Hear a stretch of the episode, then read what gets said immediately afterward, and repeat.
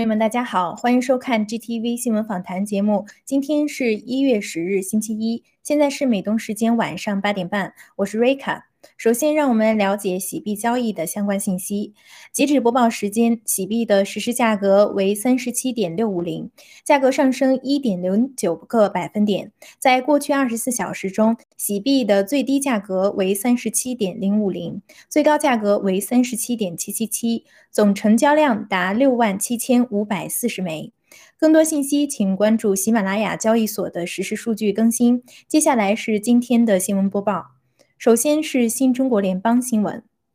重庆大爆炸开启了习增之战。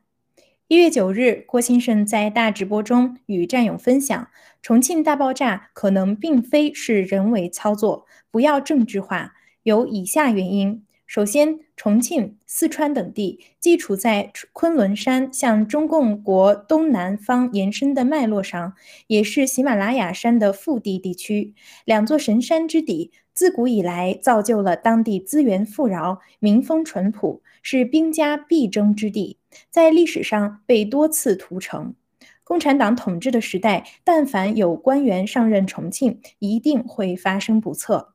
第二。习的亲信陈敏儿在中共二十大常委名单上，而陈又在重庆上任。此次爆炸事故看似是对习的刁难，矛头指向了曾庆红。郭先生爆料说，曾庆红深谙风水之阵，中共自毛泽东时期以来，除了周恩来，就只有他能够亲自参与中共协政昆仑山脉祭祀大典。第三，重庆没有山，但是水很多。根据郭先生前几次的爆料，水是克中共的。如今在水地重庆出现爆炸，并非偶然的事故，是天时昭示。郭先生指出，重庆大爆炸二十大的名单开启了习增之战，中共内部终极厮杀已经开始。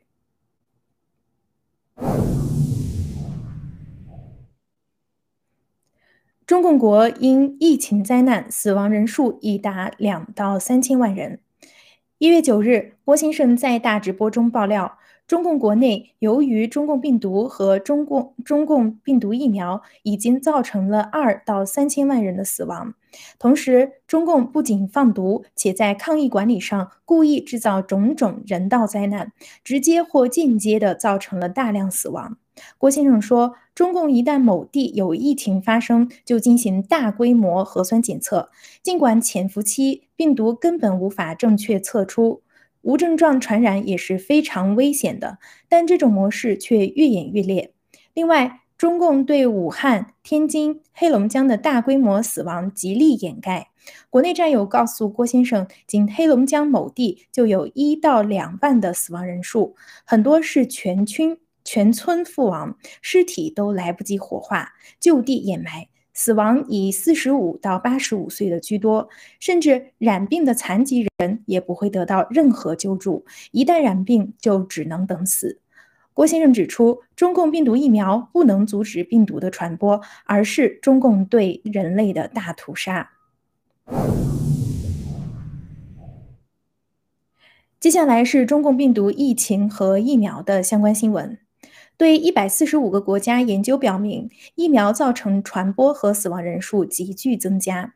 据外媒一月九日报道，一份最新报告在研究了一百四十五个中共病毒疫苗接种最多的国家数据后，发现实验性疫苗非但没有结束疫情，反而造成全球中共病毒感染和死亡人数急剧增加。据悉，该研究发现，在美国。疫苗导致每百万人中的感染者增加了百分之三十八，每百万人中死亡的人数增加了百分之三十一。而报告中最有说服力的就是在二零二零年，泰国、越南、蒙古、台湾、塞舌尔、柬埔寨等国家，中共病毒感染和死亡人数很少，但在推广疫苗后，上述国家病例和死亡人数大幅增加，有些增幅甚至高达百分之一千以上。研究人员警告说，仓促推出的实验性疫苗不但使事情变得更糟，而且还助长了新变种的传播。该研究显示，在一百四十五个国家中，总共有近百分之九十的国家在推广疫苗后，疫情不但没有得到遏制，反而进一步恶化。受疫情影响，北卡罗来纳高中暂停公共汽车服务。美国媒体一月八日报道，在数十名公共汽车司机中共病毒检测呈阳性后，北卡罗来纳州两所高中学生将至少两周内无法乘坐公共汽车上学。报道称，有七十六名公交车司机在检测呈阳性后，导致了该学区人员及教职员工严重短缺。为了在疫情期间留住，汽车司机，当地政府将司机的基本起薪提高到每小时十五美元，还为完美出勤提供每月一千美元的奖励。同时，由于最近感染病例激增，美国从航空业到公立学校等各个行业都面临着同样的困难。上个月，CDC 更新了检疫和隔离规则，在修订后的指导中，他们建议将感染者的隔离期缩短为五天。捷克爆发反对强制接种疫苗抗议活动。据外媒报道，一月九日，有数千人聚集在捷克首都布拉格，抗议政府强制中共疫苗接种的命令。在瓦兹拉夫广场，许多示威者高呼“自由”，还呼吁拒绝为儿童接种毒疫苗。一月八日，在捷克几个较小的城市也举行了反疫苗的大型示威活动。去年十二月，捷克前政府宣布了要求六十岁以上的人以及医护人员和急救人员必须接种疫苗的规定。抗议者希望总理彼得·菲亚拉政府在命令生效前撤销该命令。据悉，新政府已经表示反对对老年居民的接种，但尚不清楚新政府对其他人群的立场。以下是有关中共和墙内的其他信息：斯里兰卡债台高筑，要求中共重组其债务。一月九日，斯里兰卡总统向到访的中共外长王毅提出要求，希望中共能够调整他们提供的贷款结构，并为该国的基本商品进口提供一些优惠信贷，并称目前正挣扎在最严重的经济危机中，部分原因是中共以往资助的项目无法产生任何收益。据悉。负债累累的斯里兰卡外汇储备已降至十六亿美元左右，几乎不足以维持几周的进口。其中，用中共贷款建设的基础设施项目，如海港和机场，以及广泛的公路网等，根本赚不到钱。仅2022年，斯里兰卡需要偿还的中共外债就超过70亿美元，包括一月份需偿还的价值5亿美元和七月份的10亿美元。王毅则只是冠冕堂皇地说，目前这场持续的不受控制的流行病加重了各国经济复苏的困难。斯里兰卡和中共必须在建交周年之际加强合作，但并没有详细说明如何加强合作，也没有宣布任何救济措施。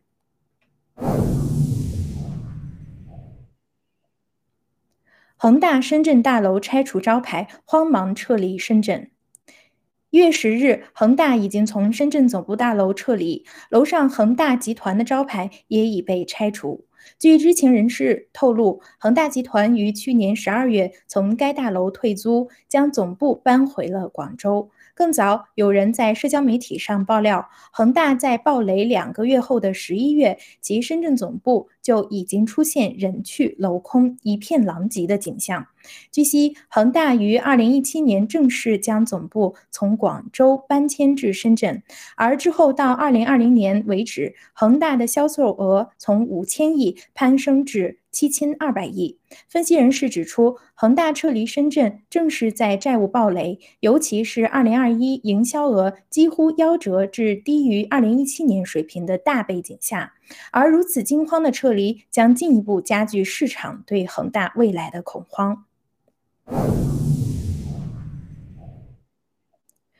打脸中共宣传所谓粮食够吃，天津各大超市出现抢购。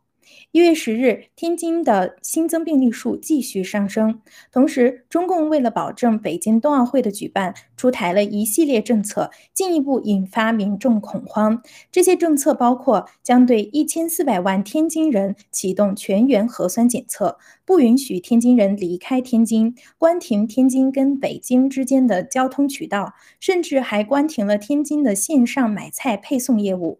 尽管中共官方在各类媒体上宣传天津拥有所谓的粮仓，会保证天津食物的供给，呼吁市民不要抢购，但看到中共呼吁全国各地的人们不要盲目囤货后，依旧在近期疫情中面临食物极其匮乏的陕西、河南，大批天津市民一大早赶去超市排队。网上也爆出许多超市人山人海的状况，以及商品已经被抢购一空的景象。分析人士指出，中共宣传和现实的一次又一次的巨大落差，让无论墙外还是墙内的人们更清楚地看到，中共在塔西佗陷阱里越陷越深。最后，让我们共同关注西安的人道灾难：清零不要命，可怜西安人。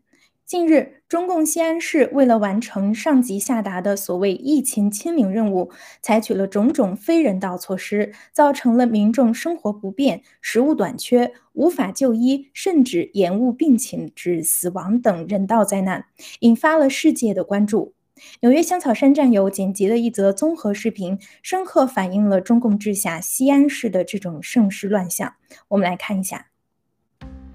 在一千多万人的武汉市封城即将两周年纪念日之际，在习近平宣布中国取得抗疫重大成果一年多以后，同样的一幕在近一千三百万人口的中国古都西安上演。西安已被严密封锁了十天，在全世界把一座大城封锁的鬼哭狼嚎，为找几颗土豆磕头求告的，为出门买一个馒头充饥挨打的，一人感染了，整栋楼的人都被拉到郊区隔离的，恐怕只有中国领导人习近平治下才有这样的盛世景象了。许多观察人士不理解为何至今如此严苛。根据官方数字，至元月一日，西安确诊增至一千五百七十三例。固然不可对此掉以轻心，但真用得着把一座千万人大城封死吗？而且，根据中国官方的报告，确诊者其中大多为轻症，那又为什么要采取如此严苛的管制？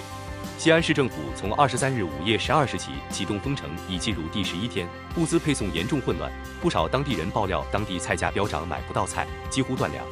一些从外地到西安工作的人，租屋者没有管道采购食物，在网络上怨声载道，租客都快饿死了，政府也不管，不给送食物，也不提供购买渠道，饥荒已经七天买不到一根菜了。一个视频显示，一名身穿白衣的少年要经过某个出入口，被几名防疫人员拦截到，一边痛打。原来这名少年饿着肚子出去卖馒头，但却遭到防疫人员拳打脚踢，引发社会不满。维权网报道指出，这是中国式抗议。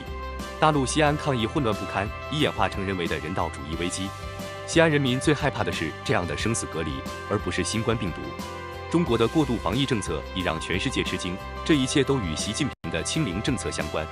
清零手段去年在云南瑞丽就走到了极限，曾担任过瑞丽副市长的戴荣礼先生最后挺身而出为民请命，直言关死了城，管死了人，请救救这个英雄的城市吧。如今西安需要封锁到如此地步吗？网上广泛流传着一段话，有网友给西安的朋友打电话，问西安的疫情控制住了没有。西安的朋友答：疫情控没控制住我不知道，但我知道人是真被控制住了。陕西省委的军令状让一些网友害怕。一位网友说：“他们清明清到让人生不如死，就是为了一顶乌纱帽。”作家慕容雪村引用一段对话，可谓一针见血。这么下去，那些重病在家的，那些孤独无依的，那些有身体障碍的，是会活活饿死的。是啊，也应该知道，他们并非死于病毒，也不是死于匮乏，而是死于统治。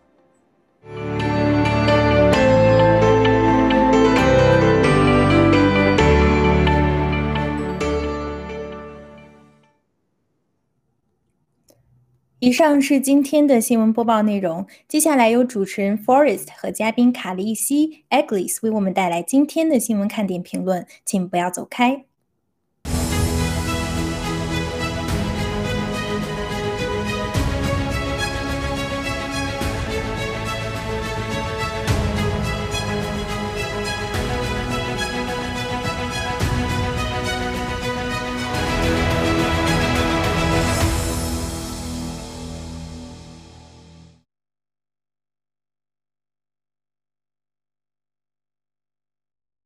一位是卡利西，一位是 Agnes，先请两位跟大家打一个招呼好吗？好，尊敬的战友大家好，艾格里斯医生好，青藤好，我们又在 News Talk 跟大家见面了，谢谢。全球战友 GTV 观众，主持人 Forest，还有呃卡利西，星期一好，期待又一期信息满满的访谈节目，谢谢。好的，非常感谢两位啊。那我今天带来的第一则消息呢，其实也不算一个特别新的消息，这个但是是在 CBS Seven dot com 上刚刚发表出来这么一个文章，就是 CDC 呢建议施打这第四针 COVID nineteen 的这个 booster shot。那么它的这个建议的人群呢，是属于这个中度和重度这个免疫系统有问题的人群。那这个人群呢，就属于就是他啊给了一些这个这个。定义的这些就是免疫系统不完整的人呢，就是可能接受过一些有过呃癌症的，有接受过这个器官移植的，还有一些其他的这个疾病的人群。那我就想到现在为止呢，我们明显的已经看到了这个奥密克戎在全美国的这么一个肆虐，也在全球的这么一个广泛的一个增长。但是在这个情况下呢，CDC 还在推行第四针加强加强针的疫苗，而且给出来一个这样的一个理由，就是要求这些人来呃施打。我想问问那个，先问问 Agnes，就是您从这个医学的角度上来说，怎么觉得？你觉得他这个要求合理吗？他表面上听起来是好像保护这些免疫系统有问题的一些人群。好的，谢谢。谢谢 Forest，很好的问题，当然不合理，绝对不合理。他这个第三季那么多呃严重副反应还没有给出解释，嗯，就急着打第四季。你看他这个是推荐给谁啊？推推荐给五岁以上的接种过辉瑞疫苗的孩子，还有十二岁以上接种过莫丹娜疫苗的孩子，然后还是就是那些所谓的中度、重度的免疫问题的人，就是这些肿瘤治疗者啊、免疫缺陷性疾病的人。你看他这个接种频率就是越来越频繁。三剂带来所有这些副反应，没有人给予任何相应的回答和处理。我我我我我个人，我个人是觉得他们就是也是似乎是走一步看一步，就是观察这个毒疫苗这个毒性能够发挥到就是什么程度。毕竟你看辉瑞和莫丹娜的实验动物可都是全部死完了，肯定还有很多还没来得及记录的必须得到的数据和生理反应。对于这些毒疫苗的。人体内的这这种反应和损伤，他们也搞不清楚，他们也需要这些这些完整的这种最清楚的数据，所以他们原先就设计了八剂。你看这个加拿大政府还有欧洲政府很多国家，他们那个疫苗接种正常就是八个空缺，他现在已经打了三剂，在推行四剂。以色列可是老就是就是对于六十五岁以上的年纪人，他们已经开始第五剂了。那么也就是说，这个八剂对于大多数欧美人还有五到六剂。的机会在那里，所以我觉得就是这个接种之间时间拉的越是长的话，它的严重副反应就可能就是就是让人们警醒到，就是还没有反应的人就可以看到这些严重副反应会发生什么，然后就是这样的话，夜长就会梦多，等更多人清醒过来，不就来不及下手了吗？就是对于这种这种就是有这个犯罪心理的人，就是 criminal mind，所以他们就是要加快进度，就是使得最多的人数。在最短的时间里接种完，尽可能的就是这些疫苗，然后就是去把这些民族，就是就是推向最后结局就是大死亡，这是他们的结局。达沃斯的全球主义者，他们就是只只希望看到地球人口只有五亿，所以也许只有这样才能够完成他们的使命。谢谢。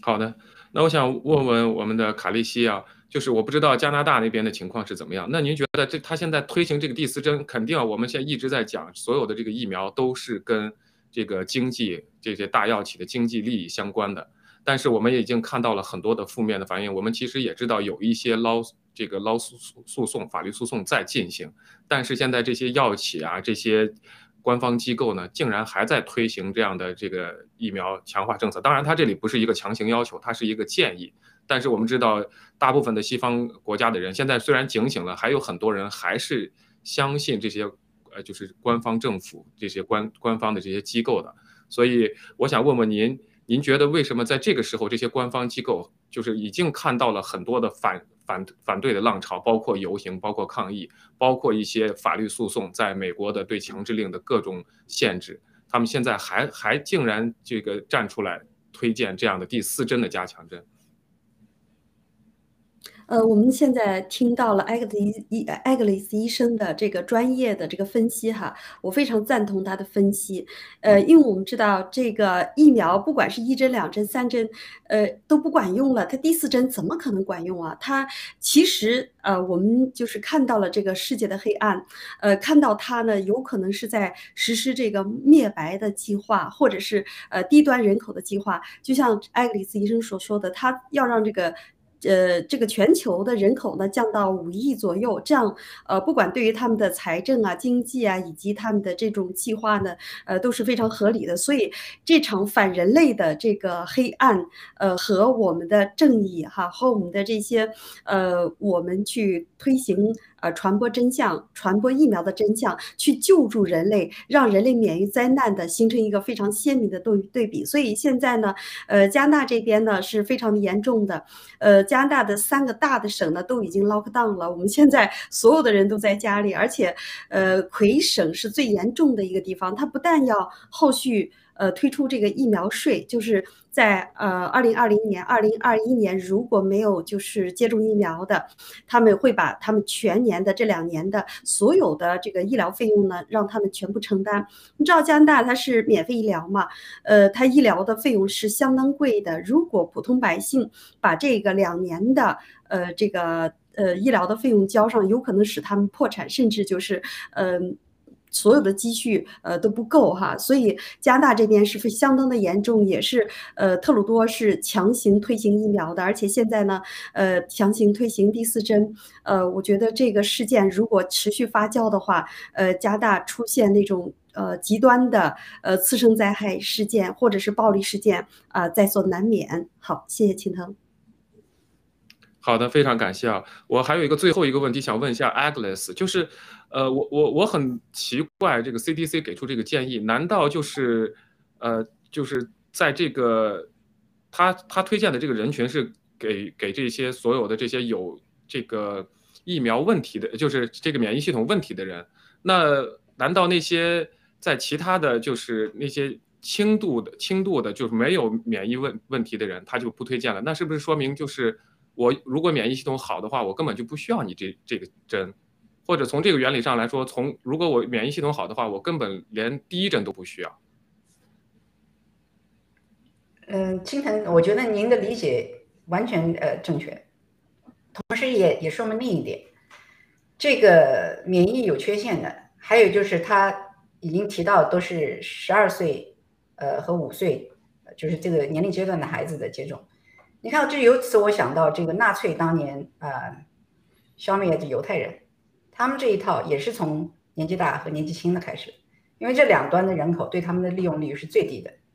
所以他这个整个这一套，要我讲讲出这样的话，可能在几几个月前是那肯定是匪夷所思的。那现在大家也许有的人可以接受，就是他们其实是在有目的的、分阶段的、分批的在让这些人口消失。因为他他现在出的这些政策和手段，你不得不让你想到这个往这个方面想，而且这个对于这个当中这个阶段，所谓免疫天然免疫相对比较健康的人，这一群人他们还需要存在，因为这个时候大批死亡的话是很难被人接受的健康人，而那些处于这个健康状况比较差的人，还比较就是按照人的这个思考程序还是比较容易接受的，就说这这些人本身就有健康问题。所以不能够呃抵御什么什么什么样的各种副反应，所以相对来说对他们来说还可以圆说一下，可以省出时间来处理第第二批、第三批、第四批。谢谢，这是我的想法。明白了。还有一个解释，就是因为我还另外一个问题也是，他他没有像那些呃像那些有重度和和这个呃中度的这个免疫系统问题的人推行第三针，或者没有像那些没有打 boost shot 的人，就是有这个呃。呃，免疫系统问题的人推行第二针，那是不是我可以，我也可以衍生出来？其实这些有重度或者有中度这个免疫免疫系统问题的人，很有可能是前头打了三针以后造成的，也有可能会有这群人在这个。完全可能，是的，有可能是人为造成的。谢谢。对对对，您这已经是半个专业的这个评论了。啊，没有没有，我只是觉得他这个很很奇怪，因为如果说要是免疫系统出问题的人那，这些人群里头不可能都已经打了三针，也可能有人还一针没打，也可能有人打过两针、三针，但但他只推荐第四针，这个就是我让我觉得 logically 好像不太合适，不太合理。好的，非常感谢。那我们进入疫苗政策没有没有一一一段是符合逻辑的。对对对对。就是越来越越越匪夷所思，越来越让人觉得是问题呃漏洞百出的一个这么一个政策。好的，那我们进入下一个话题。既然说到了这他们在推行第四针，那么下一个新闻呢就是这个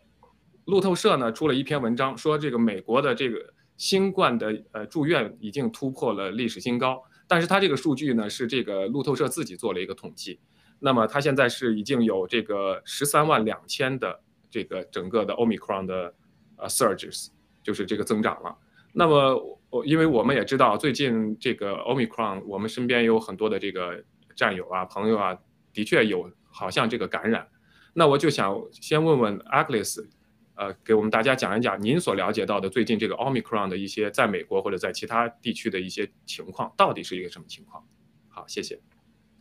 好的，谢谢金腾，谢谢给我的机会。嗯，美国的 Omicron 应该是从十二月份开始的吧？对，十二月下旬，然后就是后后来就是过节之后的三个星期里面，这个据这个他们这个 CDC 自己公布出来的数据，就是整个三周内的感染人数就翻了一番，还多一点，因为这个 Omicron 的这个迅速传播已经远远超过了 Delta。就现在，也就是已已经成为美国对新冠的主要的变异株了，已经盖过 Delta。我甚至我以我在我的盖特下面留言里，我注意到有一个有一个就是盖友他他有个留言很有意思，他说是不是现在这个 Omicron 把这个 Delta 大哥全部都斩尽杀绝了？所以就是说这个这个 Delta 从从这个另一个方面就反映出的 Omicron 它有多么不可思议，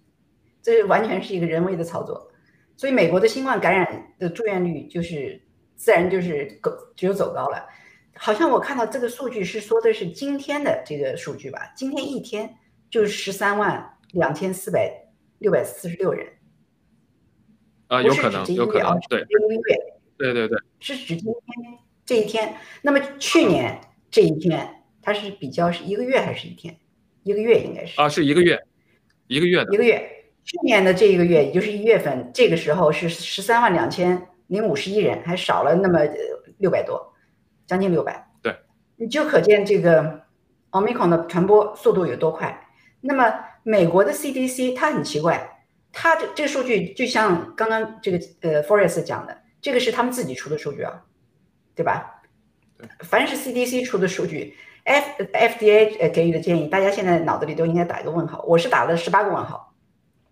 因为我不能从他的数据上得到这个真相，所以我找其他的其他的数据。因为英国的数据相对来说还比较能够反映真实情况，所以我就找到了英国最近，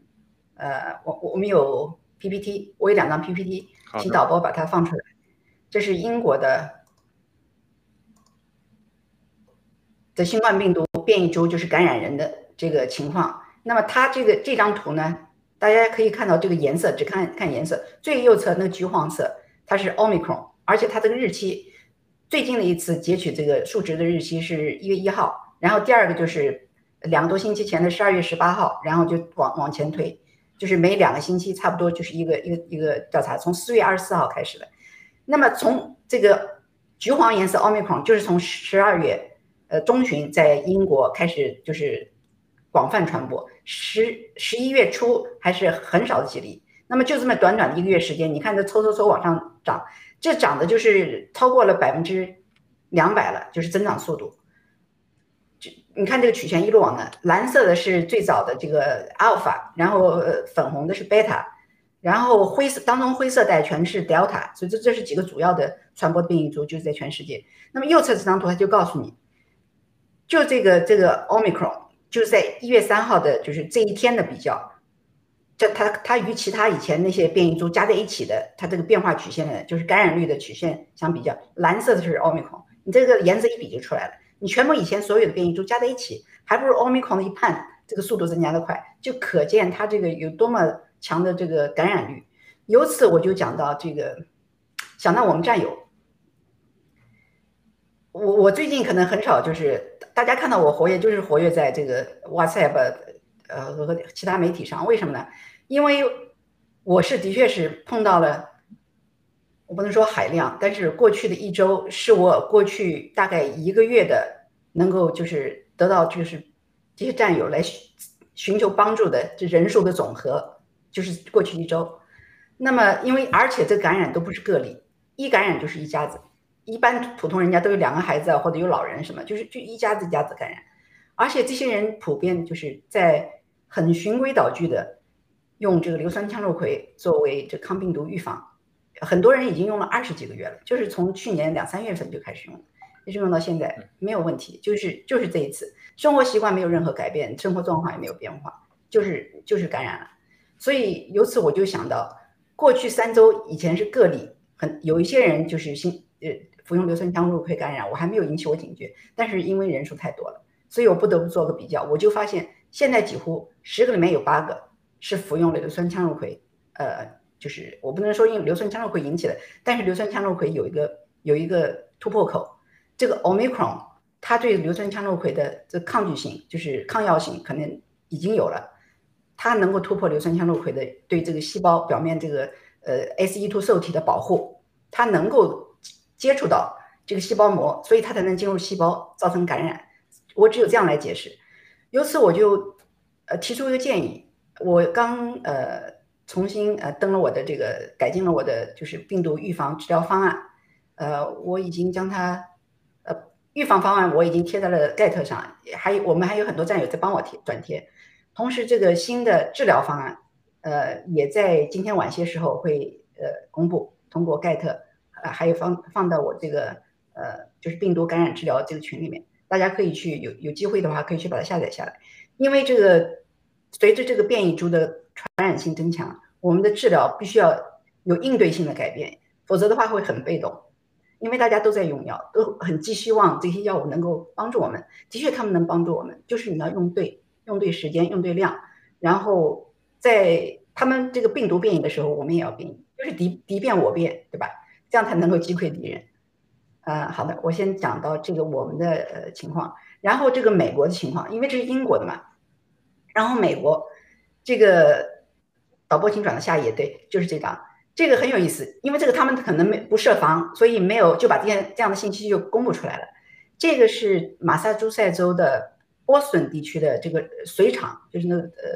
自来水厂，他们这个自来水厂不管是光出水就是进水。同时，他们也管这个下下水道的水，所以他们有这个监控机制，有有这么一个就是流行病学的这么一个一个一个一个一个部门嘛。他们是每天要监监测这个下水道里面的这个污水排放的病毒量、细菌量，因为这是为了城市的那个环境，还有一方面就是为了公共卫生的原因，所以他们有这个工作程序。然后根据他们这个最近公布的一个。污水处理的一个信息，它叫做 W W W W 是什么呢？Wastewater Virus Count，对，就是呃，就是下水道里的水的那个病毒的那个那个那个载量的检测。然后右侧这这张图，你看到这这上面黑点点的黑点点，右最右侧是一月份啊，它的黑点点开始增多，而且往上走，也就是说它数量增加了，从而得出一个什么结论呢？就是说一月份的这个波士顿地区的。下水道的排放量里的病毒含量，就是那个冠状病毒含量，比以前任何时候一月份、十月份，呃，就是十月份、十二月份去年的都要高，从而推断是什么呢？因为前面十一月、十二月大多数还是 Delta 感染的时期，而现在的这个那个时候，它它这个下水道的水也是每天在检测，相对来说还比较平稳，数字比较平均，但是就到了这一月份，就发现。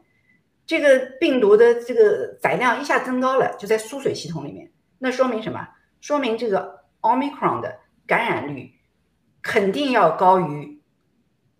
政府公布的数字。为什么？前面我们刚刚看他们自己 CDC 播出来是一月份跟去年一月份比都是十三万两千多，对吧？还好数字上没有大的变化，但是它的输水系统里边的病毒载量却那么大。从哪来的这些病毒？就是从各家里排放出来的，医院里排放出来的。各个呃街道下水道排放出来，从而就可以间接反映整个城市的病毒的感染率。谢谢。这就我就说它为什么现在的奥密克戎的感染率远远要高于 CDC 公布的数字，美国至少是美国。谢谢。好的，好的。那我也可以请请回我们的卡利西，我想也问一下卡利西啊，因为我们刚才在也一起在交流一下，我们呃作为我们这个全球的农场也在跟给所有的战友在呃分发这个各种治疗药品。我知道卡利西那边也收到了很多的一些要求。不光是自己农场，还有其他农场的一些要求，我想让您跟大家分享一下您那边的一些情况。好，呃，我们现在在加拿大之前的时候呢，呃，是能够邮寄药品的，但是呢，最近一段时间，不管是在 BC 省还是在安省，呃，我们就是呃按箱来邮寄的药品呢，全都被海关查扣。那么今天在上节目之前呢，我们农场呃也我们的管理层也跟我说，有一箱的这。母亲也是后，哎，我们在北美这个地方啊，呃，我们战友们的这个用药呢，可能呃相对于非常的紧缺。呃，现在呢，我们要采取一个非常紧急的一个方案，就是呃，大家如果在没确诊之前呢，还是少量的自己呃自给自足。然后，因为呃你少量的邮寄药呢，它这种被查扣的概率很小，但是你如果大量邮寄的话，那那么就查扣的概率非常大了。所以在这里呢，我也呼吁我们全球的战友们，大家呢，呃，尽量的自己还是去购买一些药。呃，因为现在奥密克戎的这种严重性以及我们身边的这种感染率的这种。暴增，呃，让我们对后后面的呃后事呢，就感觉非常的恐慌恐惧哈。而且刚才我们的艾格里斯医生跟大家分享过，呃，说是这个城市下水道的这个呃病毒冠状病毒的含量呢超高，所以我就想问一下我们那个艾格里斯医生，呃。离开了活体的这个呃病毒，它存活期多久呢？我们正常的健康的人，呃，有没有通过空调啊，呃，或者是空气啊，或者是呃下水道啊这种，能不能就是被感染呢？我想问我们的艾格丽斯医生。好，谢谢。哎呀，这是非常好的问题，卡利西。嗯，这个数据对于我们现在目前的 Omicron 我没有数据，对于 Delta 我也没有，对于整个新冠我没有，但是我有对于这个 SARS 是二零零二年、二零零三年中国的 SARS 的他们那个统计数据，因为这个被已经被研究了十几年了，所以这个数据不是从中国来，这个数据是新加坡他们这个国立卫生研究院研究的，就是这个当时的新冠病毒，就是 SARS 病毒这个母体，它可以在人体的上呼吸道的口，也就是我们的口腔、鼻腔、鼻毛周围，它们可以在那里存活二十四小时。所以它有整整一天的时间。那即便现在这个这个新冠，因为它们还是有相似的这个蛋白结构成分，至少形冠状形这个冠状相似，这个主要的呃这个病毒表面蛋白质还是有很多相似之处。所以由而想到，就算它的传播速度那么快，它可能呃存活的时间更长或者是更短，但是差不多万变不离其宗，你总是要有有个六七个小时，至少到二十四个小时这样一个时间，它们可以存活。而且是在这种室温下，如果不是极度的高温，不是极度的冷冻，他们肯定能存活这个病毒。非常恐怖，好，好的，好的，谢谢啊。那我呃追问一个问题啊，我们把这变成一个医学专专栏节目了哈。今天，呃，我想问一下那个 Agnes，就是现在我发现有很多的人啊，在在自己有了症状之后呢，就。呃，去用各种这个测试盒，因为我我现在发现整个去预约这个检测都很难预约。我在纽约看到了整队整队的人排大队的自己去做测试。我有两个问题问您，一个就是说我去就是有必要去做这种测试吗？第二，这种测试，尤其是这种测试盒，它的准确性可靠吗？谢谢。非常好的问题，非常实用，因为我收到这样的问题，每天至少四五至少四五次。这样的这个，因为大家被感染的这个战友多了，他们就想到要自己在家里测。那么好，我我也有测试盒，我自己也测过几次，这准确率是这样的。我就发现，这不是从我来的，我是从其他战友那里平均下来得到的。我觉得它的整个这个测试盒的呃原理，它就是抗原抗体反应的测试，所以在很短的时间内，你可以看到上面那个颜色条码的变化。其实这是一个抗原抗体的反应结合，这不是核酸检测。核酸检测是用那个所谓的 RT-PCR，那个已经被 CDC 给自己自己给下架了，因为那实在是没太离谱了。那么这个抗原抗体反应，它的这个准确率，按照这个试剂盒，如果说你试剂盒按照百分之一百高标准、高质量的制作的话，它准确率我相信会有百分之八十以上，这是最高质量的。但是还是存在百分之二十几的假阴性、假阳性啊。那么现在这个试剂盒，你到任何超市去买，你可以你走进去一次，一天你甚至可以买到三种不同的牌子，也就是说，它进的货可以是从各种渠渠道进货，很多我不知道这个具体比例是多少，但是很多是 Made in China，因为我就买到两次 Made in China，我是在我家里附近的 CVS 同一家药店买到两个不同的牌子，来自于中国。那么可想你的里面的质量，因为我有我们这个战友他。因为是急于想证实自己是阴性，然后可以去上班，可以带送孩子回去上学，三所以他们是不惜血本的用这个 kit，用这个试剂盒检查，就发现有的时候阴性，有的时候阳性，然后最后就是搞搞不懂。我说我最后我我跟他开开玩笑说，我说你还不如丢个硬币，然后你硬币抛硬币的那个击中的几率可能会高于你用这个测试盒测试那个阴阳性。这就是我对这些测试盒的 评价，他们就只有那么高的准确率，所以你不要依赖它，完全是症状。我觉得症状是比比这个更重要。好的，那如果说我们为了保险起见，在症状消除之后，您觉得就呃，CDC 当然改变了自己的一个政策，我记得是把从以前的隔离期的十天减至了五天。那您觉得我们就是，如果说是我们的战友或者我们的亲戚朋友自己染病以后，在症状吃药，比如说一周症状消除之后，这就已经七天了。那么在这之后，您觉得，呃，从您的建议，我们这里不负任何的责任，我们只是我们给建议。那就说，作为您的建议，您觉得您同意 CDC 的那个五天的这么一个隔离期的时间吗？CDC 从一个极端走向另一个极端，他曾经是要求。至少是十四天，现在是觉得，如果是十四天的话，他整个社会他自己这个，他这个政府所所要维持政府的那个经费已经不够了，他必须要劳动力去劳动，所以他把它减减少到五天，五天是绝对不够的，至少要要七天，我觉得七天到九天相对比较合理一点。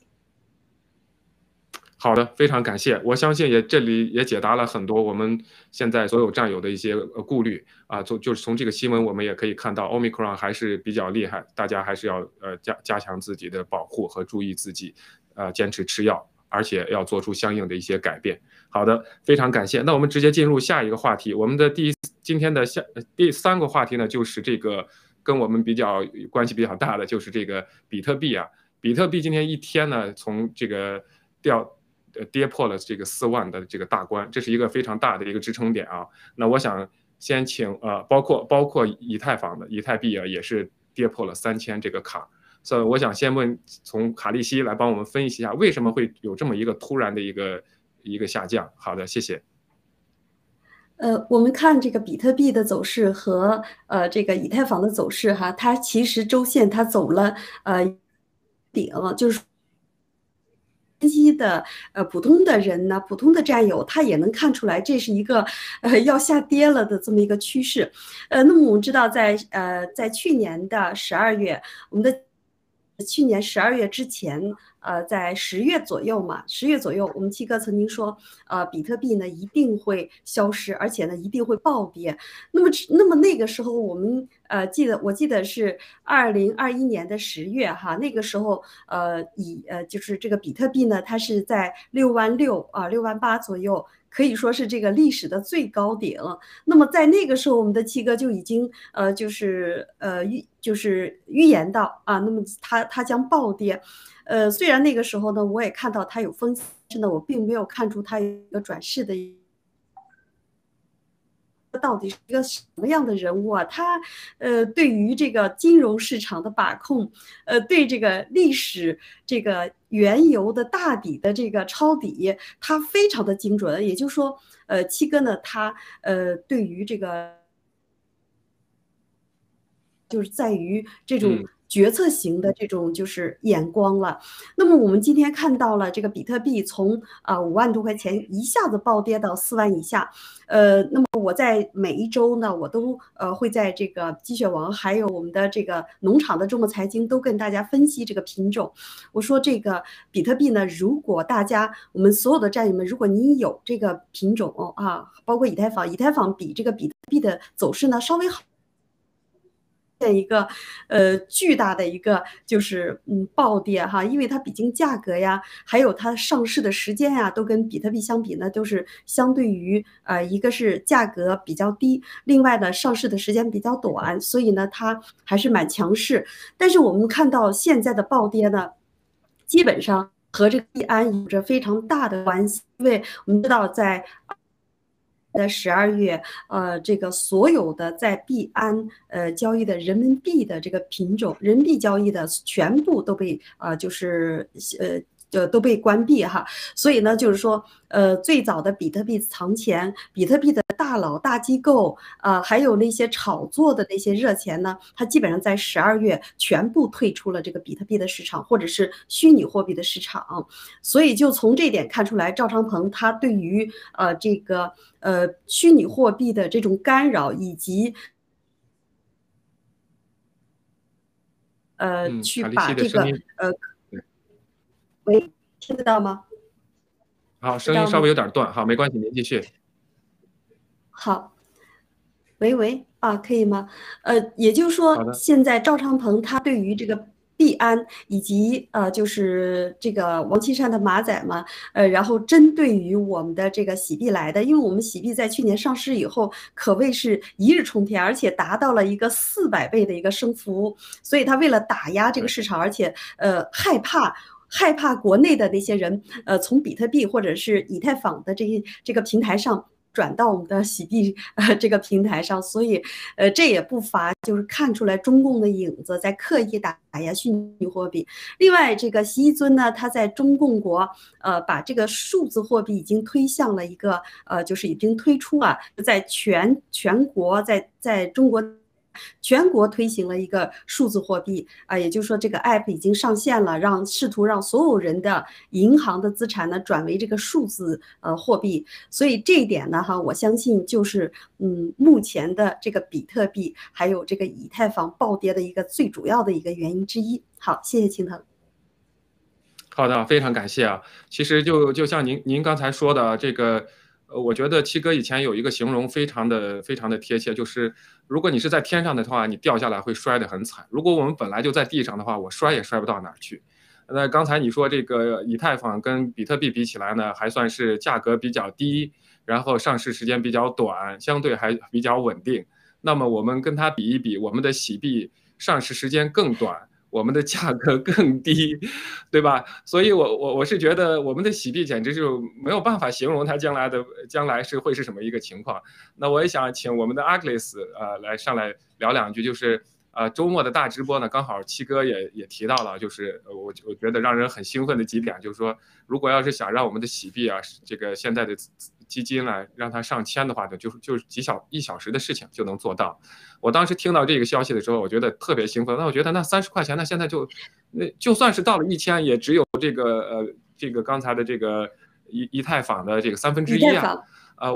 对对，以太坊的三分之一。那我们现在才三十几四十，要到一千，那他好家伙又得翻了多少倍？那我想问问 Agnes，当时您听到这个消息，您觉得我们的喜币？呃，接下来会发生什么样的一个大的一个变化？好，谢谢。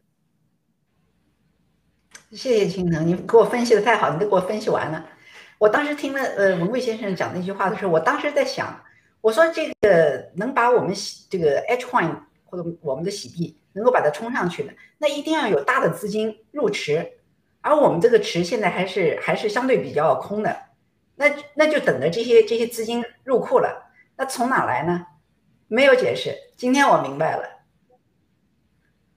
对吧？就是那边的那边这些这些呃数数数字货币市场的资金，他们哪里去啊？没有地方去，只有一个地地方可去，那就是我们的七联储，我们的这个我们的 H coin，我们的这个 G 系列。现在这个我觉得，我给我们一层层剥解，把这个层一层层这个迷雾迷惑都给我们打开了。我这个我本来是准备自说自话的，总算也也也好像 on the point，呃，得到一点什么，因为我觉得好像明白一点，真的是明白一点。我我以前不太注意这些方面的信息，我觉得跟你们做做节目，我觉得特别长见识。谢谢。呃，我们我们的艾格里斯医生。对，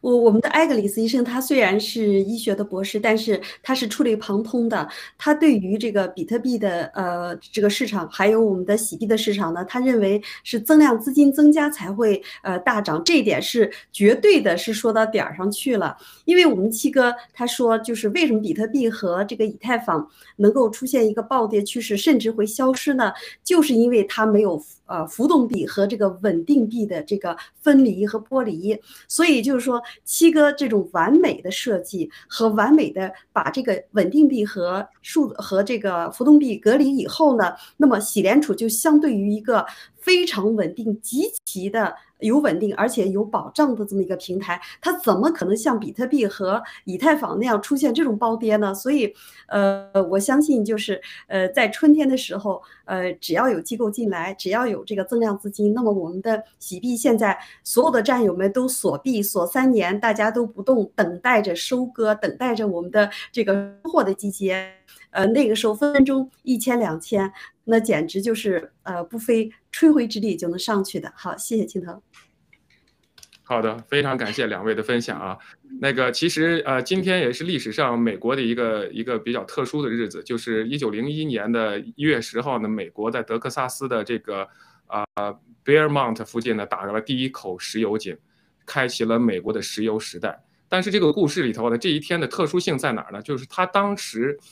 买了这块地的人，相信这里有石油的人，就是在一八九零年开始做了几次测试之后就放弃了，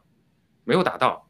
然后他在一八一一八九九年的时候呢，就把他的一块地租让给了一个工程师，地质工程师。结果这个工程师在短短的几个月之后呢，就在一月十号的一九九一九零一年打出了石油。啊，这个人叫做 Anthony 呃 Lucas。所以我我想说的就是说，我们的战友只要能把你的洗币这个保持住。这是这是你真正的一个良性资产，你知道总有井喷的那一天，而且这个时间不会太久。好的，那我们进入我们今天最后的一个话题，也是一个 breaking news 啊，这个就是呃，Parker Carson 加入了盖特啊。我们知道这两天呢有不同不停的有大 V 加入这个我们的盖特，盖前两天是有这个呃乔摩根，还有这个议员 Taylor Green 啊，今天呢又有 Carson。所以我就想，还是几乎都是同样的问题。那我想，但是 Carson 本人他他是作为一个这个官方的媒体人，因为他是福克斯的嘛，那他加入盖特，我觉得也是意义非凡，而且他也是一个坚定的左派的一个支持者，算是。那我想先问问卡利西，您对这个消息怎么看？好，谢谢。哎呀，我们的盖特发展，还有这些大 V 不断的入驻，这是一个水到渠成的事情。我们知道，Facebook 和这个推特呢，他们已经就呃不再是民主，他呃把普通的百姓、普通的这个用户呃去呃冻结账号，他还把这些大 V 啊、这些名人去冻结账号。在这在人类发展到目前的这个。呃，历史阶段，那么把呃人性自由压抑，那么他怎么可能继续存活呢？呃，包括我在内，我就是一个爆料革命的战友，我的推特账号已经被冻结了七个账号，最高的一个账号甚至呃八万呃八万 follow 的粉丝都被他们就是给冻结了。所以，呃，这个世界上只要有传播真相的平台，只要有自由的能够让大家自由发声的平台，那自然。会赢得哈呃这个用户的喜欢，所以我们的盖特发展到今天，呃我们的盖特呃在呃突破五千万呃突破五百万呃甚至上千万用户的这个节点上呢，我认为是取代推特、取代 Facebook、取代这些呃不再讲真话的媒体被呃 CCP 渗透的媒体呢，那是呃。那是分分钟的事儿，所以，呃，我对我们的盖特呢，哈，未来是充满着极大的希望，而且我们的所有的战友们，呃，会因为盖特的这个崛起，能够呃获得一个财富的一个 飞跃，一个飞腾的。好，谢谢。好的，非常感谢。其实我们已经看到，我们替代呃推特和 Facebook，其实已经在实现了这个排行榜的这个我们的呃前，我们已经看到我们的盖特排在推特之前，它已经在发生，它在它在迅速的发生。西方民主国家，当人们还有选择的时候，就不会被这种压制所限制，他们总会找到自己的途径。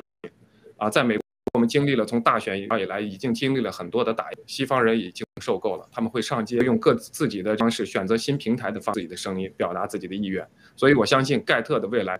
绝对是前途无量。那么说到这一点的话呢，盖特很快也也要推出 H Pay。刚才刚才我们就少说了一点，我们的整个的这个洗币啊。本身这个 H Pay 跟我们洗币的一个关系，那我想再请卡利西帮我们多多聊一句这个 H Pay 对洗币的一个推动作用。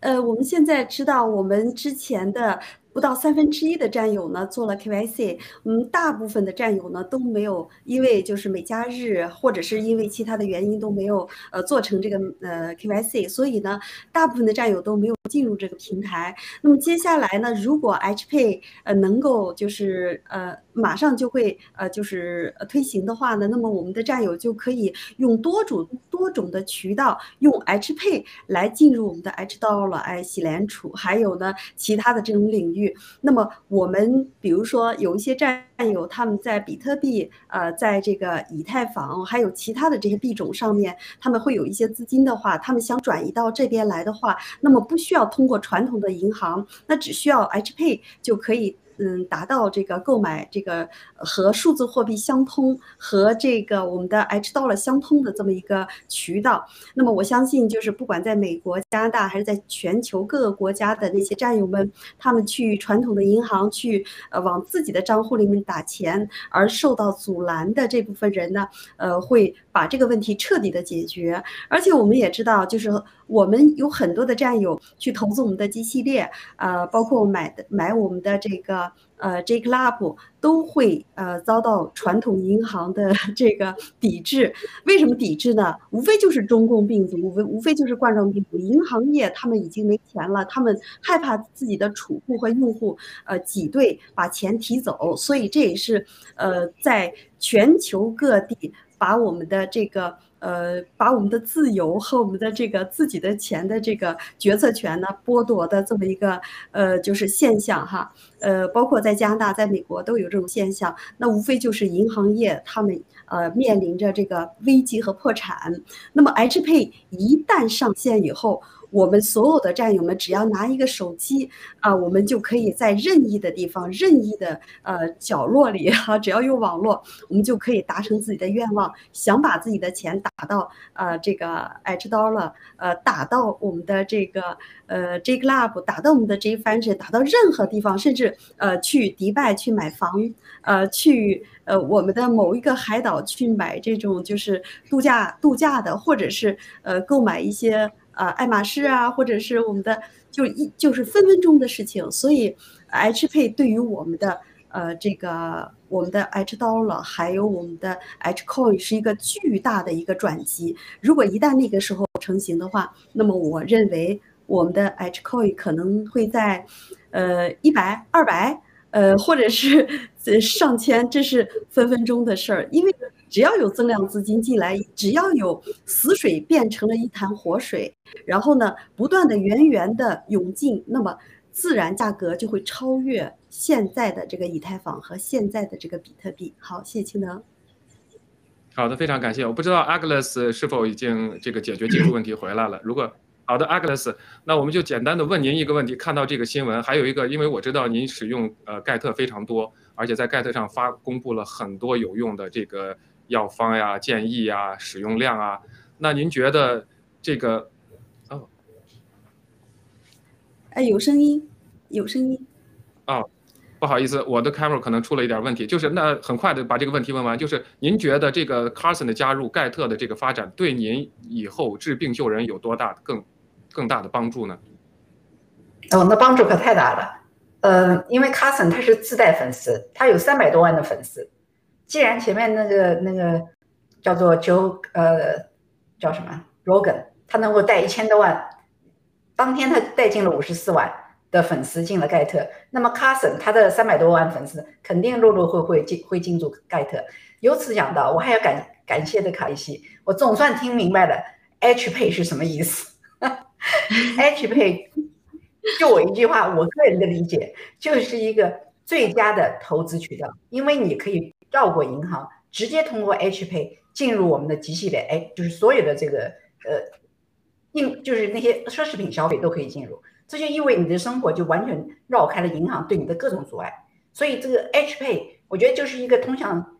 幸福的大门。是，他你可以把，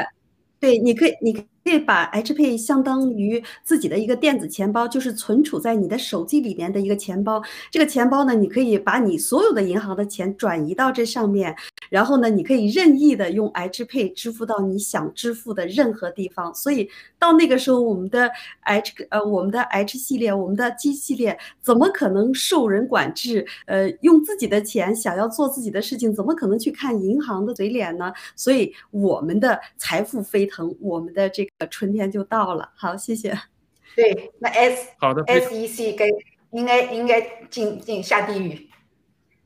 ，Go to the hell。对，我相信有很多的机构都会下地狱，但是我我我觉得刚才两位总结的非非常好的，就是说我们会达到一个自由之境地，无论是我们的财富还是我们的言论自由，而且我们所公布出来的真实信息会救助更多的人。当我们变得强大的时候，当我们的盖特涉及面涉涉涉涉猎的人群更多的时候，那我们会发挥我们更大的作用。好的，非常感谢今天两位的呃点评，也非常抱歉今天出现的技术问题。好的，那我们明天再见。再见，晚安，再见。